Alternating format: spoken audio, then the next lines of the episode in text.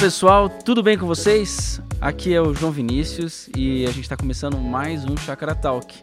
É muito bom ter você aqui com a gente e também, mais uma vez aqui, o Ricardo Agreste conosco. Tudo bem, Ricardo? Tudo jóia, João. E é muito bom ter oportunidade outra vez de conversar sobre ah, as perguntas que o pessoal continua mandando para a gente e algumas temáticas que a gente vai percebendo que eles emergem ah, mais constantemente nessas perguntas. Então a gente vai ah, continuar aqui tentando esclarecer, dialogando e colocando pontos de vistas aí sobre questões que envolvem a vida das pessoas. Muito bom. E esses dias eu estava conversando com um casal aqui da nossa comunidade e eles estavam em Portugal eles não estavam conseguindo acompanhar presencialmente aqui, mas eles estavam acompanhando à distância, online, e também acompanhando pelos podcasts o que a gente estava conversando. E eles vieram, assim, com muitos elogios e, e se sentindo a comunidade presente na vida deles através do podcast, e eles participando também. É, então eu tenho sentido como esse momento que nós estamos tendo aqui tem sido importante para tanto pessoas da nossa comunidade, como pessoas fora da nossa comunidade, pessoas que estão acompanhando todo esse conteúdo. Tem sido muito importante esse nosso momento aqui sobre o podcast. Eu acho que, assim, as pessoas que nos escutam e principalmente pastores que nos acompanham, ah, eu diria que a gente precisa ficar muito atento a, a uma revolução cultural na qual nós estamos inseridos e que está acontecendo, porque, na minha opinião, João, é, essa ideia do podcast, de um diálogo, ela é um pouquinho mais do que um mero modismo em mídia social. Ah, nós estamos numa transição de um mundo tipicamente moderno, aonde ah, uma pessoa faz um monólogo e faz afirmações contundentes ah, e procura elaborar um discurso linear, lógico, racional ah, para um mundo caracterizadamente uh, pós-moderno, uh,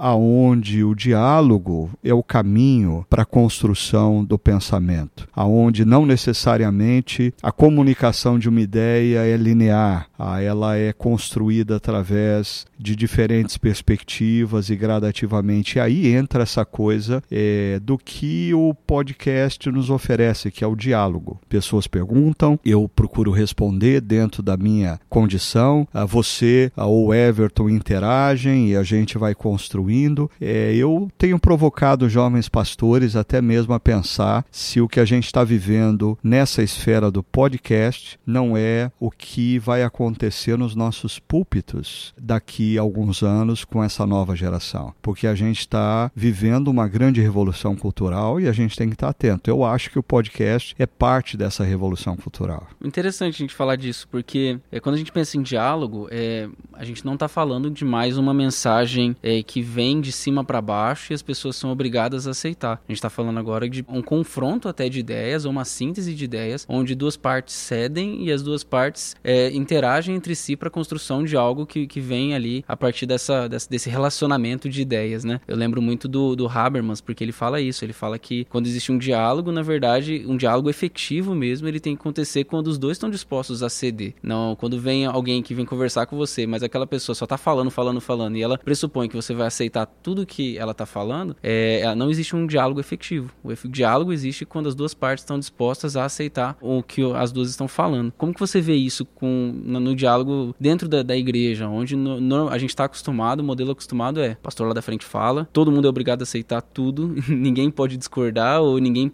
se discordar está discordando da palavra de Deus. Como que você é, vê essa situação, pensando em diálogo? Eu acho que o que nós temos hoje, ele é fruto de uma construção cultural, principalmente no contexto da igreja do mundo ocidental. Ou seja, começando ali no século XVI com os reformadores que deram essa ênfase na centralidade das escrituras, o que é muito bom, ah, nós tivemos uma supervalorização ah, do pregador porque uma igreja centrada nas escrituras necessariamente não é uma igreja centrada num pregador. Ah, agora, o que acontece é que, assim como em outras áreas da vida, é, nós estamos vivendo num mundo, nessa sociedade ocidental, num tempo de saturação. Né? É, o modelo, por exemplo, político parece ter saturado, o modelo econômico parece ter saturado. E eu acho que o modelo de comunicação, principalmente no contexto das nossas igrejas, parece ter saturado. Aí ah, daí talvez algumas pessoas vão ficar ah, preocupadas e vão levantar a bandeira defendendo ah, os pregadores. E eu queria dizer que, ah, primeiro, eu não estou ofendendo nem criticando eh, a centralidade da palavra na vida eh, da comunidade cristã ah, e nem mesmo estou criticando pregadores. O que eu estou criticando é um modelo um modelo que me parece que caminha para a saturação. E aí, João, assim, você, você fez menção dessa coisa do diálogo que gera uma síntese, mas eu queria provocar também você a pensar que essa estrutura também é moderna e positivista, aonde você tem dois pontos de vista e a verdade está na síntese. Não, não necessariamente a verdade está na síntese. É, às vezes a verdade está só com um lado e, e o outro lado precisa ser convencido da verdade Agora, a questão é o método que você vai usar para convencer o outro acerca da verdade. Se é um método do, do monólogo impositivo, autoritário, ou é da construção a, através da troca de ideias. Só fazendo menção, a gente precisa se lembrar que toda a concepção eh, do ensinamento é, bíblico, nos tempos bíblicos, ah, é baseado grandemente num processo de diálogo. Na cultura hebraica, ah, o rabi, o rabi ele, ele formava os seus discípulos através de perguntas e respostas. Ah, e depois, quando a igreja é, no Novo Testamento entra em contato com o mundo gentil, grandemente o mundo gentil é caracterizado pela cultura grega, aonde os filósofos formavam ah, os seus discípulos também num processo ah, informal de perguntas e respostas, sempre é, percebendo que quando você dá espaço para que perguntas sejam feitas, quem oferece a resposta sabe que está trabalhando com o que é significativo e relevante para quem escuta. Quando nós, enquanto professores ou pregadores, numa cultura moderna, é, preparamos a nossa aula ou a nossa pregação a partir de um livro interessante que a gente é, leu ou uma palestra interessante que a gente ouviu, a gente vai oferecer um conteúdo que muitas vezes é um conteúdo bom, ah, mas não necessariamente responde às perguntas que as pessoas estão fazendo.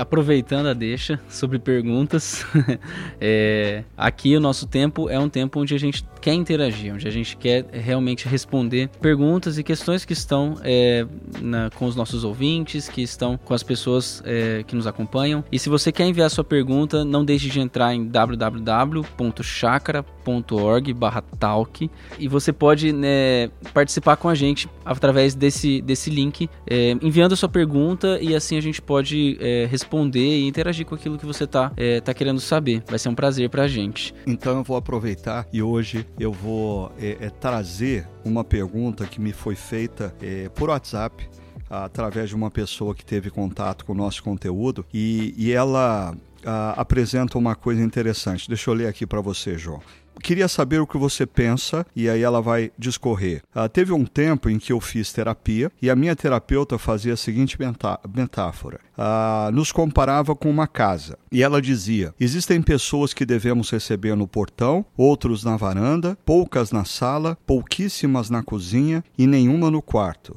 Lugar para estar a sós com Deus, no íntimo do nosso coração. Só devemos deixar Deus entrar. Então, ela levanta a pergunta: quando nós falamos de mentoria, ou mesmo de amigos espirituais, nós devemos ter, a estabelecer limites nessas relações. Então eu queria responder aqui a Cláudia, que faz a pergunta, dizendo: ah, sim, eu acho que a gente precisa perceber ah, que ah, nós precisamos estabelecer diferentes níveis de intimidade com pessoas, principalmente quando nós falamos de amigos espirituais com quem a gente vai compartilhar é, a vida, as lutas, os sonhos, ah, ou mesmo mentores. Né? A analogia aqui é, é, interessante, essa coisa de que a gente recebe pessoas, ah, todas as pessoas no portão, algumas na varanda, poucas na sala, pouquíssimas na cozinha, que isso me lembra a cultura mineira. Eu tinha um professor no seminário que ele dizia que ah, para os jovens pastores, olha, enquanto as pessoas, quando você for visitá-las, enquanto as pessoas te receberem na sala de estar, elas não te consideram ainda um pastor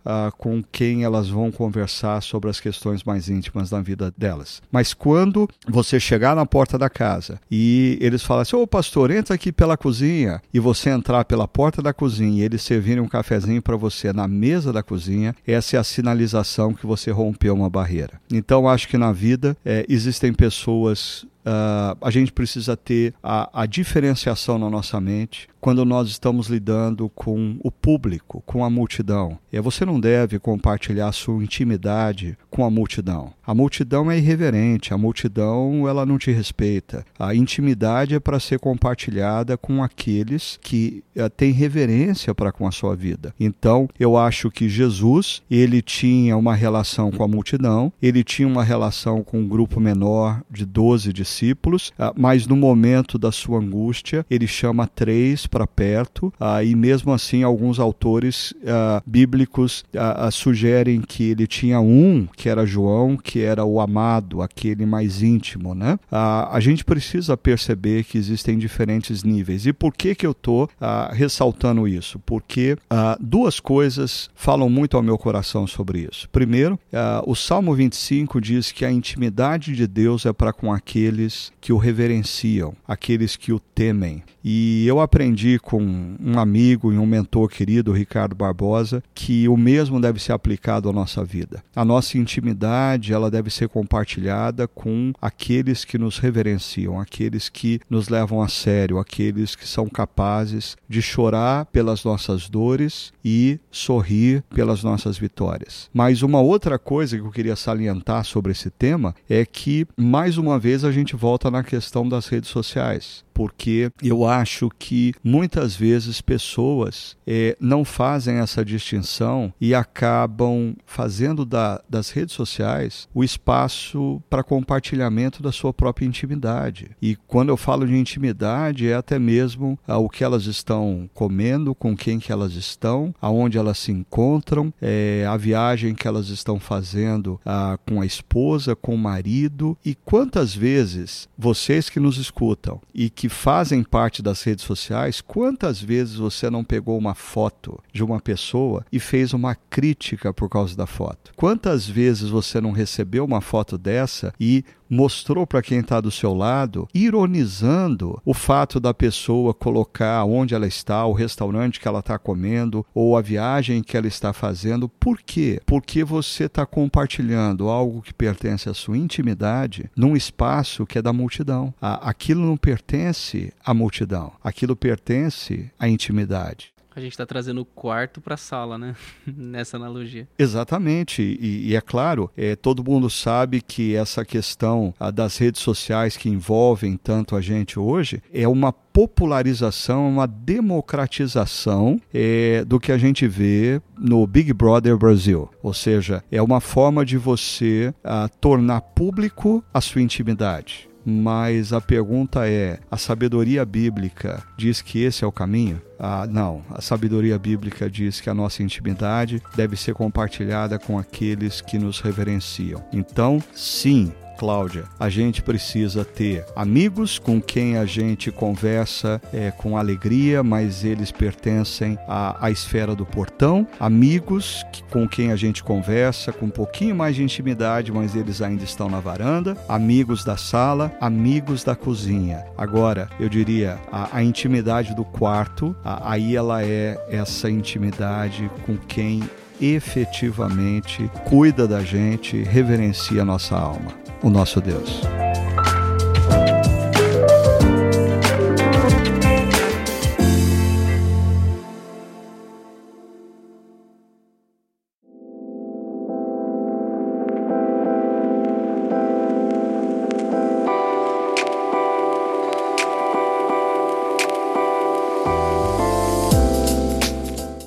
Ricardo. E numa, numa série aqui nossa da Chácara, você falou uma vez na série Relacionamentos Líquidos sobre os sete níveis de intimidade. Você poderia falar um pouquinho mais pra gente sobre, sobre esses níveis? Ah, claro, inclusive os nossos pastores aqui fizeram menção a esses sete níveis de intimidade também numa outra série, a chamada Espiritualidade Fitness. E essa ideia dos, dos sete níveis de intimidade, ela é trabalhada num livro que infelizmente nós não temos em, em português, com esse mesmo título, The Seven Levels of Intimacy. E, e o autor trabalha o seguinte: o primeiro nível mais superficial é o clichê. Essa coisa de a gente encontrar com as pessoas e falar, e aí, João, tudo bem? E eu Uh, no fundo, no fundo, eu espero que você simplesmente responda, tá tudo bem, porque se você me responder, não, tá tudo mal, uh, eu vou estar tá em apuros, porque eu não vou ter tempo para conversar. Então a gente vive nesse clichê. E aí, tudo bem? E aí, tudo bem? Tá quente hoje.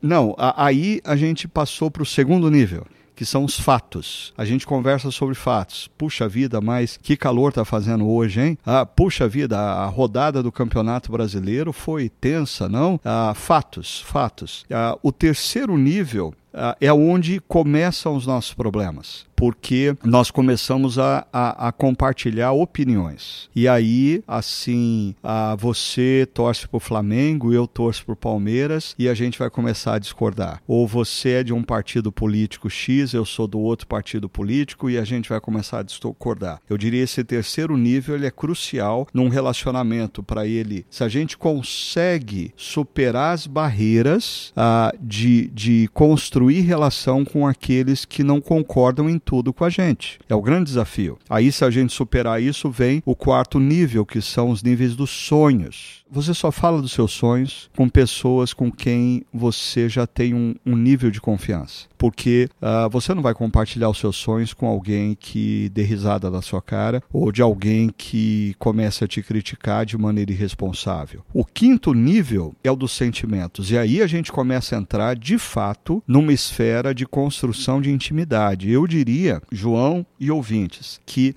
grande parte dos nossos conflitos no casamento, entre amigos, na igreja, é porque nós insistimos em, em, discutir as coisas nesse nível mais superficial, o 3 das opiniões, e a gente tenta achar quem está com a verdade. Quando, na verdade, o, o ponto crucial é o que cada um está sentindo. Por exemplo, a gente pode começar a discutir aqui ah, que ontem você teve uma atitude ah, errada ao meu respeito, isso me ofendeu, e você começa a dizer não, essa é uma questão de perspectiva pessoal sua, eu não fiz bem assim, eu digo não, eu tenho provas de que você fez assim. Quando o, o ponto crucial são os sentimentos. Eu deveria falar para você, João, a, a, maneira como você me falou comigo ontem é, me feriu. E aí, não importa se não foi a sua intenção e não importa se não é a sua perspectiva. A questão é: os meus sentimentos foram feridos. E você precisa trabalhar com isso e eu preciso trabalhar com isso. Então, se nós, como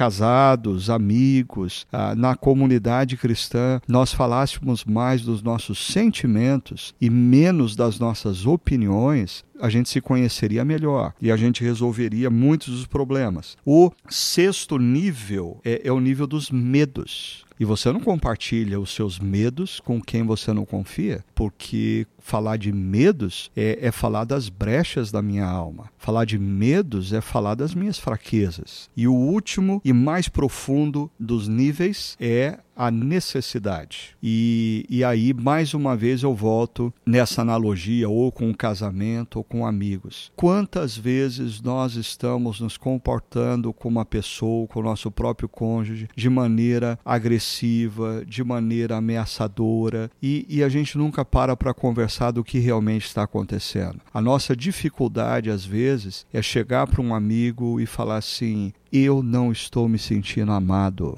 Eu preciso me sentir amado. Né? Eu estou vivendo um momento da minha vida que eu estou inseguro. Eu, eu estou precisando de relacionamentos que me deem a segurança de que eu tenho valor, a segurança de que eu sou amado. Então a gente constrói uma série de, de obstáculos para as pessoas nos conhecerem e aí a gente nunca se aprofunda nessa intimidade. Eu acho que vale a pena os ouvintes e a gente pensar um pouquinho mais sobre esses sete níveis de intimidade. Eu acho que eles são importantes na construção de um casamento, na construção de relacionamentos com filhos. Só abrindo aqui um parênteses, né? Eu acho que assim, é, eu falei de filhos, eu me lembrei, Deus me deu nas últimas 24 horas de ter é, duas conversas muito interessantes com as minha, com duas das minhas, dos meus três filhos, né? É, e, e nos dois casos, uma primeira conversa a gente estava conversando sobre opiniões e aí eu falei, mas eu queria ouvir um pouco dos seus sentimentos. É, a gente tem conversado muito sobre opiniões e pouco sobre o coração. Como que você está? E foi um momento fantástico para a gente falar de sentimentos. E a segunda conversa quando uma outra minha filha diz, pai, eu, eu tô precisando é, conversar sobre um assunto com você, ah, mas aí ela coloca sentimento. E é tão mais fácil a gente lidar com quem a gente ama quando a pessoa é, oferece para gente não as opiniões, mas o sentimento. Porque daí a gente vai conversar e tratar do que de fato importa, sem todas as proteções que a gente cria quando a gente quer trabalhar só no nível das opiniões.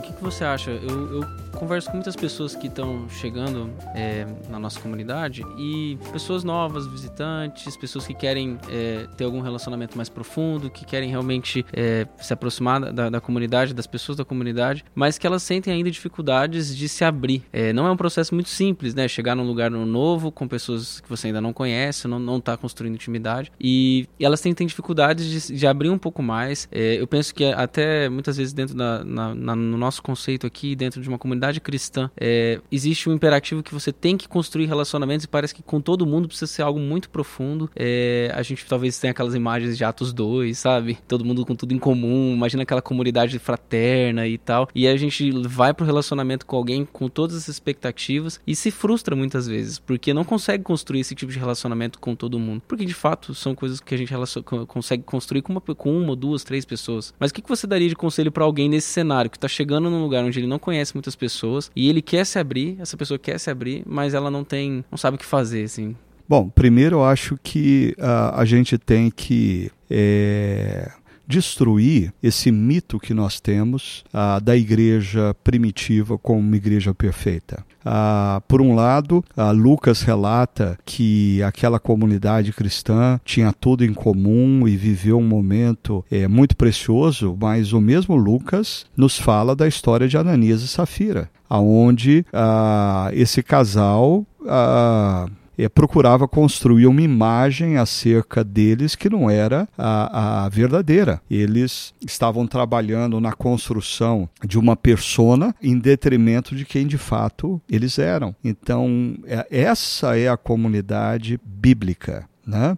É, mais uma vez fazendo menção ao Ricardo Barbosa, eu me lembro que certa ocasião nós estávamos num grupo do projeto Timóteo, onde a gente reúne aí 30 jovens pastores para caminhar juntos, e era o primeiro encontro daquele grupo, então eu pedi para cada um é, falar um pouco de quem é, falar um pouco da sua comunidade, e quando você pergunta, pede para pastor falar da sua própria igreja, a via de regra, eles, diante de outros pastores, eles começam a enaltecer a, suas, a sua igreja, o que, que eles fazem, o que, que eles deixam de fazer e coisa parecida. E aí todo o grupo falou, e quando chegou no Ricardo Barbosa, eu me lembro que ele disse assim: olha, a minha comunidade é, lá em Brasília é uma comunidade altamente bíblica. Cada dia que passa, é, eu me sinto mais inserido numa comunidade verdadeiramente bíblica. Nós temos lá alguns maledicentes, alguns adúlteros, alguns mentirosos. Nós estamos repleto de pessoas ah, iguaizinhas às as pessoas que a, a, agregavam as comunidades de Éfeso, de Corinto e tantas outras comunidades do primeiro século. Então, nós nos esquecemos assim que a comunidade bíblica é uma comunidade formada por pessoas imperfeitas, que descobriram o amor de Deus e o perdão de Deus, e talvez a gente não possa esquecer que o pastor dessas comunidades também faz parte desse grupo de agraciados. Nós somos essencialmente imperfeitos, mas agraciados. Eu acho que quando a gente abaixa a régua da expectativa é, a gente constrói relacionamentos com mais facilidades. Porque quando a gente chega numa comunidade cristã esperando que as pessoas me acolham com perfeição, me compreendam com perfeição, me amem com perfeição, ah, desculpa, o dia que essa pessoa encontrar essa comunidade, ela não percebeu, mas ela já morreu e ela chegou na eternidade. Enquanto nós estivermos na história, as comunidades cristãs vão ser sempre um espaço no qual nós vamos ser, pelo Espírito Santo, tensionados. É porque o irmão ou irmã que senta do meu lado,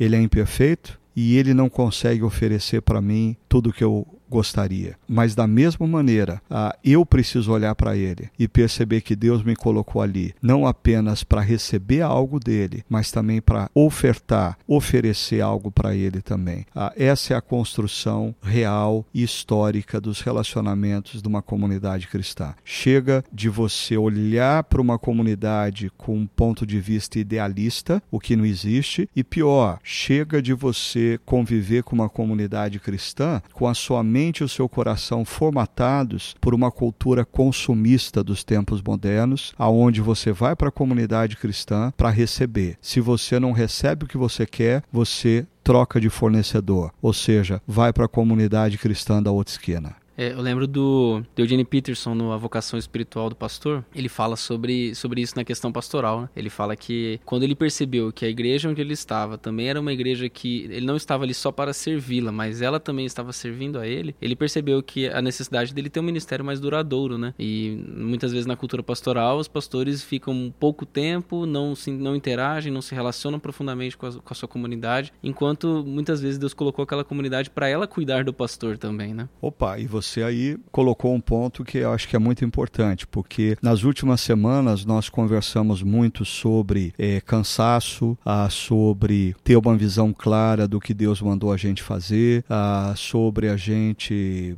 ter limites, né? E para mim é assustador hoje o fato de que nós temos notícias de pastores é, flertando contra a própria vida e algum, alguns deles chegando a vias de fato, né? O número de pastores nos últimos anos que vivem a, a experiência do suicídio é crescente. E eu acho que a gente precisa parar e pensar o porquê isso está acontecendo. Eu acho que existem algumas questões decorrentes da visão do próprio pastor acerca do seu ministério, uma visão talvez distorcida, como também uma visão é, distorcida da própria comunidade local. Quer conversar sobre isso? Vamos, vamos sim. É, realmente, o, a questão do, do, suicídio, ainda que seja um tema difícil, é um tema necessário. E quando a gente joga isso para a cultura pastoral, é, a gente tem visto que, infelizmente, muitos pastores, é, nesse flerte com, com a possibilidade de tirar sua própria vida, por trás disso, na verdade, existe um cansaço, existe uma, uma distorção da sua, da sua vocação. E o que, o que eu acho que a gente deveria pensar aqui, Ricardo, é sobre, primeiro, por quê? Por que isso afeta tanto? É,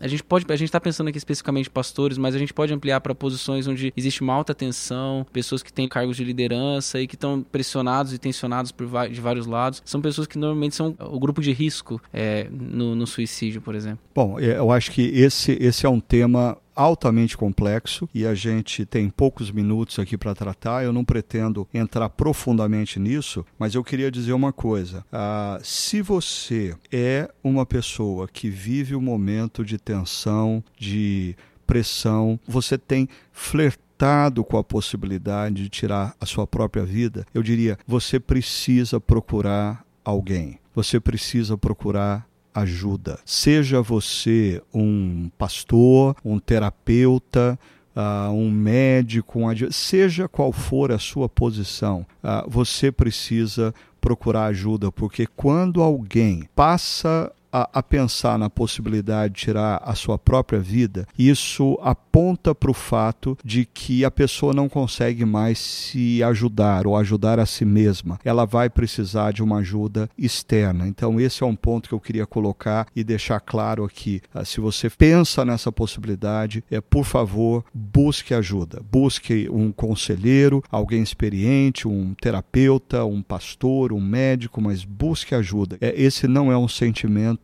normal que deveria habitar a sua mente e o seu coração. Agora, é, falando especificamente do caso do pastor é, e de outros profissionais, recentemente eu falava sobre o fato de que a gente vive num mundo, e mais uma vez vamos voltar às redes sociais, né? Ah, nós vivemos num mundo onde nós estamos em constante comparação, coisa que os nossos pais, os nossos avós, os nossos bisavós nunca vivenciaram. Isso é verdade para pastores é, eles estão constantemente se comparando a outros pastores através das redes sociais. Então, se não bastasse o próprio estresse e o cansaço gerado pela atividade pastoral em si, os pastores colocam sobre si uma sobrecarga quando eles não percebem que Deus tem um chamado e um ministério muito específico para cada um de nós. Nós não deveríamos estar nos comparando, nem muito menos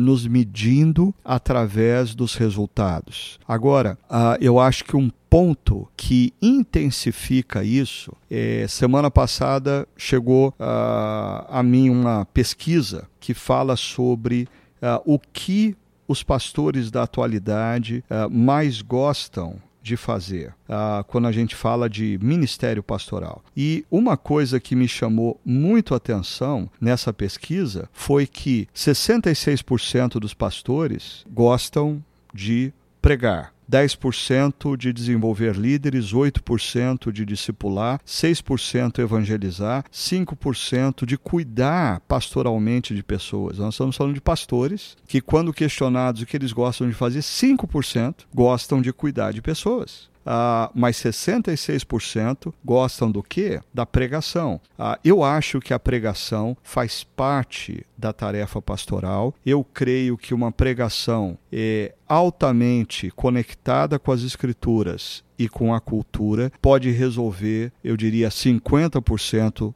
dos problemas que emergem numa comunidade cristã, mas existe uma dimensão da, da prática pastoral que nunca será completa é, apenas com a pregação. Mas o ponto que eu queria destacar aqui, relacionado a essa pressão que pastores vivem, é que recentemente eu estava com ah, o meu amigo Mike Gorin e a sua esposa Marnie, e a Marnie é, fez uma observação para mim que foi assim Uh, altamente confrontadora e elucidadora. Ela falou assim: Olha, Ricardo, o que antigamente nós chamávamos de altar, hoje os pastores chamam de palco. É, pode parecer só um jogo de palavras, mas altar é lugar onde a gente se derrama como sacrifício vivo. Palco é lugar onde a gente executa performance. E aí eu consigo entender ah, por que pastores estão se concentrando no palco. E aí é, eles se comparam e colocam um peso sobre si exagerado. E os pastores não estão aguentando isso. Por outro lado, a verdadeira prática pastoral, a, citando Eugene Peterson, como você citou há pouco, o Eugene Peterson dizia: a, a verdadeira prática pastoral não se dá a, nas luzes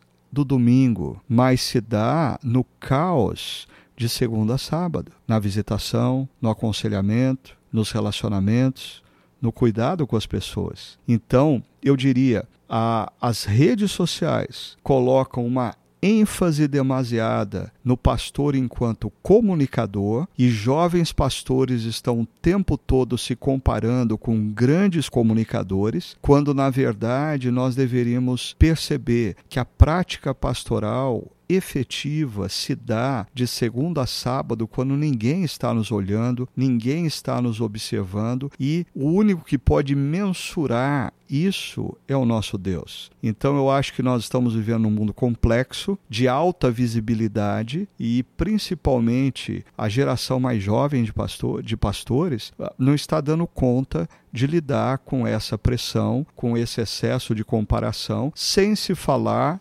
também do fato de que existem estudos que mostram que essa é uma geração que tem grande dificuldade em lidar com a frustração. E aí tudo isso intensifica as enfermidades emocionais a, que a gente precisa cuidar e a gente precisa estar atento. Então, a, você que faz parte de uma igreja, eh, olhe para o seu jovem pastor com carinho, com amor, cuide dele, lembre-se que ele é humano, lembre-se que ele tem limites. Mas você que está nos escutando e que é um jovem pastor, é, pondere efetivamente acerca do que Deus chamou você a fazer. Porque se Deus chamou você para pastorear vidas, ah, perceba, isso vai muito além ah, da pregação. E a gente precisa é, continuar pregando de maneira séria, mas eu acho que a gente chegou um momento que a gente precisa esvaziar um pouquinho essa valorização demasiada que nós estamos dando é para o que acontece de domingo sobre o palco e começarmos a valorizar é, o que acontece no dia dia a dia, no discipulado,